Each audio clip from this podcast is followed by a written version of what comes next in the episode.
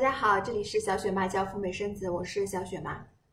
在早些年呢，有一部非常有希望冲击奥斯卡的影片，大家肯定都看过，也听说过。一九九五年的时候，《肖申克的救赎》这作者史蒂芬金呢，通过主人公安迪之口说了这么一句话：“You get busy living or get busy dying。”那我想了一下，或许可以翻译成“向死而生”。我们每个人应该怎么样度过这短暂的一生呢？或许呢，绝大多数人都会选择随波逐流，去追求世俗所定义的那些成功。有一些人呢，即便是身处高墙之后，即便是自己的自由受到了限制，但是人呢，仍然是可以在精神上非常有诗意的、高贵的活着。从这个角度来说呢，在现在的躺平一族中间。也不乏 get busy living 的人，因为他或许已经看透了生命的本质，选择过好自己的每一天，享受自己生命的每时每刻。那反过来，像王思聪这样子的富二代呢，整天浑浑噩噩，用自己的钱去打赏追求那些网红，他或许也是一个非常生动的注脚，向我们展示了是什么才是 get busy dying。说到我本人，其实我还是很感激自己的这份工作的，我也很感恩在疫情之下仍然保有自己这样的一份工作。在我的工作过程当中呢，可以说通过这一份小小的签证申请表格，一个小小的 Word 文档，我可以窥见很多人不同的人生。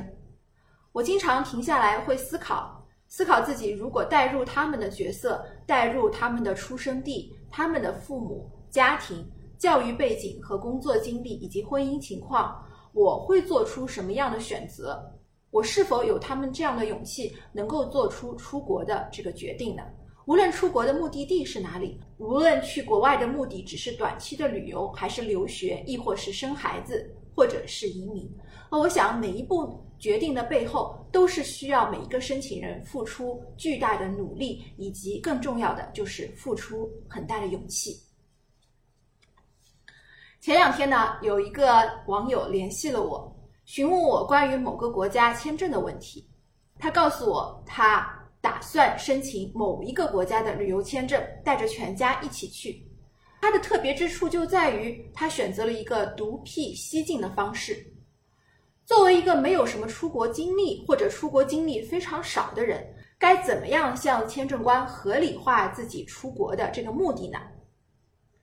他没有像很多人一样在网上呢找一些窍门，或者呢在网上找一些花钱就能够买到的某些材料。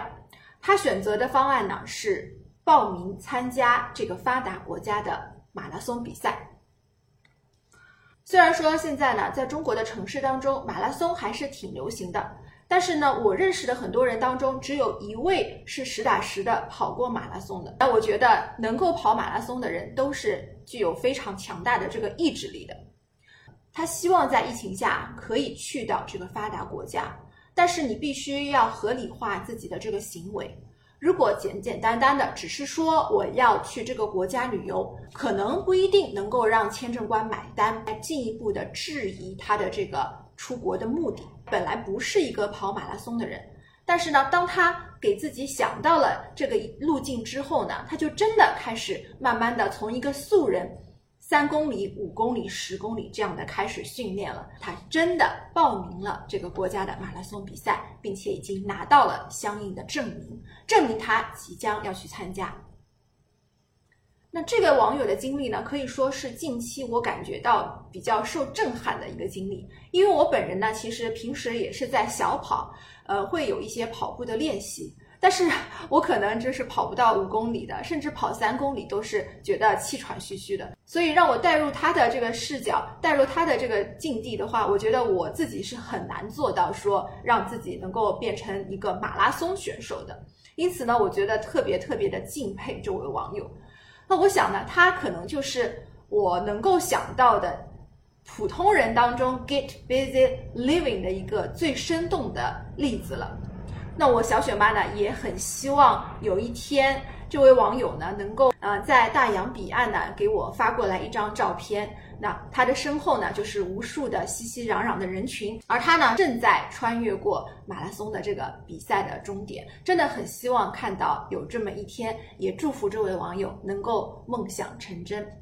好，那今天的话呢就是跟大家闲聊到这里了。也还是再次感谢这位网友给我的这个分享。我想呢，我也会把这个故事的话呢放在我的心中，经常呢用它来激励自己，朝着自己的梦想更加的往前迈进。